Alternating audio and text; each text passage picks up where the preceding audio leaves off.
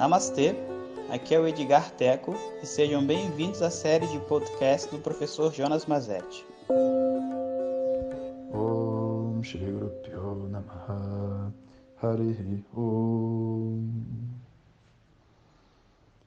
Bom dia pessoal, estamos quase começando, né? Eu acho que essa nova série Palavras de Luz vai estar tá, vai ser realmente uma uma benção assim para todos nós, né? Uma conexão. Às vezes eu falo assim, né? Uma benção, uma conexão, uma coisa, mas é, eu não queria nunca que vocês tiver, sabe, que vocês tenham essa visão assim que é, sabe, de uma coisa meio entre aspas assim, meio crente, meio crente não no sentido do evangélico, não, crente no sentido de, de uma crença, sabe? Agora vamos mudar, sabe? Eu, eu, eu não acredito muito nisso, não. Eu acredito muito numa, numa verdade, numa autenticidade, assim, dos nossos sentimentos, sabe?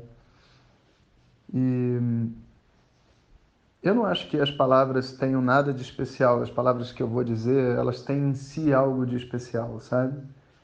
O que tem de especial realmente nessas palavras, para elas serem chamadas de palavras de luz, eu, eu acho que é a nossa conexão, é o fato de vocês realmente quererem né, viver uma liberdade e um, uma vida plena e estarem buscando por isso.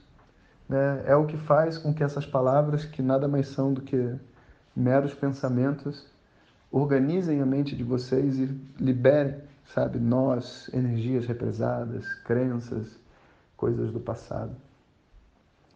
Ninguém de fato, sabe, está preso. Ninguém de fato tem uma razão real para sofrer, por mais que isso seja dificílimo de ouvir, porque assim, sabe, tem tanta coisa difícil no mundo acontecendo e você dizer que ninguém tem uma, uma, uma verdade no seu sofrimento, uma razão real para sofrer, é às vezes soa até meio é, injusto, sabe? Ou cruel, né? Mas eu não sei como explicar isso para vocês sem ser sincero, sabe? Mesmo num campo de concentração, sabe? Sobreviventes do campo de concentração. Tem sobreviventes do campo de concentração que nunca mais conseguem ter vida depois de ter passado por aquela experiência ali dentro.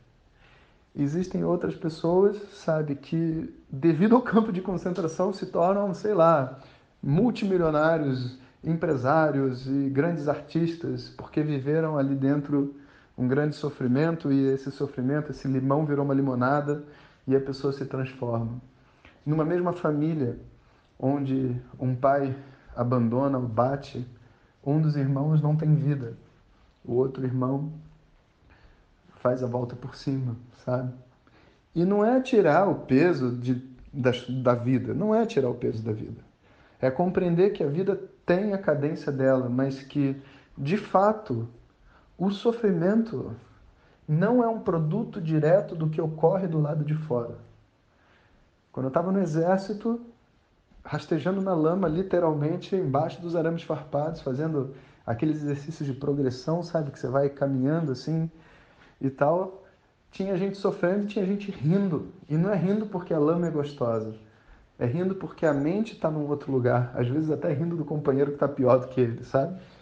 E se é possível rir na lama, se é possível rir numa situação muito difícil, significa que apesar da situação ser difícil, o nosso sofrimento não é diretamente dependente da situação. Tem, tem uma disposição mental, uma atitude que é o que faz a gente sofrer, o que faz a gente se afundar, o que faz a gente levantar voo, né, e, enfim, e ser catapultado para um outro momento da nossa história. Então, essa pessoa livre que existe dentro de nós, que sabe que apesar desse sofrimento todo humano, dessas das discussões, dos problemas, da injustiça, existe uma solução para isso tudo. Essa pessoa livre dentro de nós sabe. Ela é a pessoa que escuta essas palavras e resolve, resolve assumir o manche da vida, sabe? Resolve aparecer à tona. Então, palavras de luz não é porque as palavras são incríveis, é porque essa luz já existe dentro de vocês. Dentro de cada um de vocês existe uma luz. E é uma luz de uma liberdade, de uma completude, de um amor. E a ideia é que essas palavras sejam capazes de penetrar todas as camadas de ignorância de crenças limitantes que a gente acumulou numa vida inteira para poder tirar, resgatar daí de dentro a luz que já existe. Né? Eu acho para mim que é um grande tema e eu estou já assim animado de ver a coisa pegando fogo. É... Eu vou dar mais alguns áudios né, de tempo só para a gente poder até se acostumar com a ideia desse tema, as pessoas poderem se juntar para a gente criar uma inércia. E de repente, quando for segunda-feira, terça-feira da semana que vem, a gente começa propriamente com os temas e assim a gente pode se juntar e sincronizar a energia. O que vocês acham?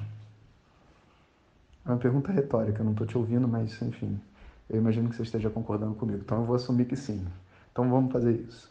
E aproveitando, né, algumas pessoas mandaram mensagem perguntando sobre é, todo aquele programa de meditação e não sei o que, tudo que a gente fez e tudo aquilo foi muito bonito mesmo.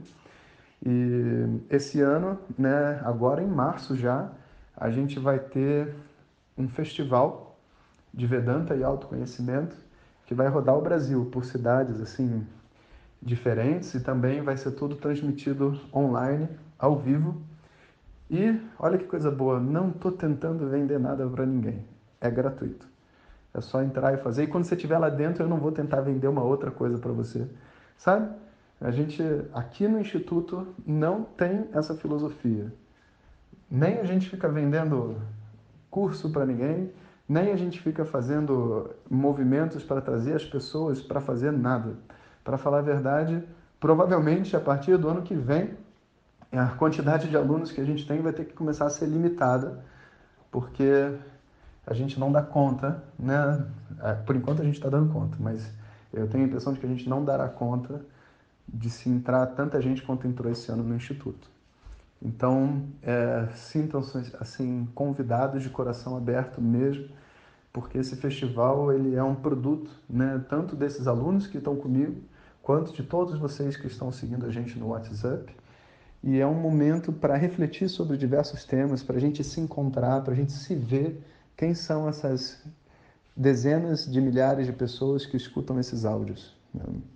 Então o festival esse ano ele começa em Erechim, ele passa por Campinas, é, por Salvador, é, são várias cidades que estão ali se envolvendo, Lagoa da Prata, lá no interior de Minas, né? então são algumas cidades pequenas, agora em, em março e abril. Depois tem em Petrópolis um que é chamada da Semana dos Brahmanes, que é um evento interno do Instituto, mas talvez a gente transmita alguma coisa se vocês quiserem, para quem está em casa. E lá no final do ano, a gente vai fazer o grande Woodstock de meditação, que é esse encontro nacional do festival, de quatro dias. Né? Tudo também a mesma coisa. Se tiver algum custo, é só porque você vai ter que ficar numa pousada e você vai ter que comer, entende? A ideia é que seja um movimento livre de todos nós. Né? Se chama então Festival de Vedanta e Autoconhecimento. Aulas de Vedanta, entretenimento, convidados, música indiana, cultura védica, e esse ano em parceria aí com o Consulado da Índia, né, que está super apoiando a gente, fazendo com que esse evento possa ter assim uma, uma, proporção ainda maior. Então agora é um evento oficial, né, um evento oficial do consulado, promovido pelo nosso instituto. Então, se você ainda não se inscreveu, eu vou pedir para você clicar no link que a, o Edgar vai colocar aqui para nós, né? E você escolhe lá se você quer assistir ao vivo pela internet, se você quer ir para alguma cidade assistir presencial, só que você tem que dizer certinho o que, que você quer fazer, porque dependendo do que você escolher, né, a gente sabe quantas pessoas vão em cada um dos eventos, tá bom? E bom, pessoal, e é isso aí. Palavras de luz, daqui a pouco começando. Um abraço a todos, um bom dia. Hariom. Muito obrigado por ter escutado. Essas são apenas algumas gotas do infinito oceano de conhecimento da tradição védica. Para receber nossos áudios diretamente, clique no link que acompanha o título desse áudio ou baixe o nosso aplicativo Vedanta Zat. Om Tat Sat.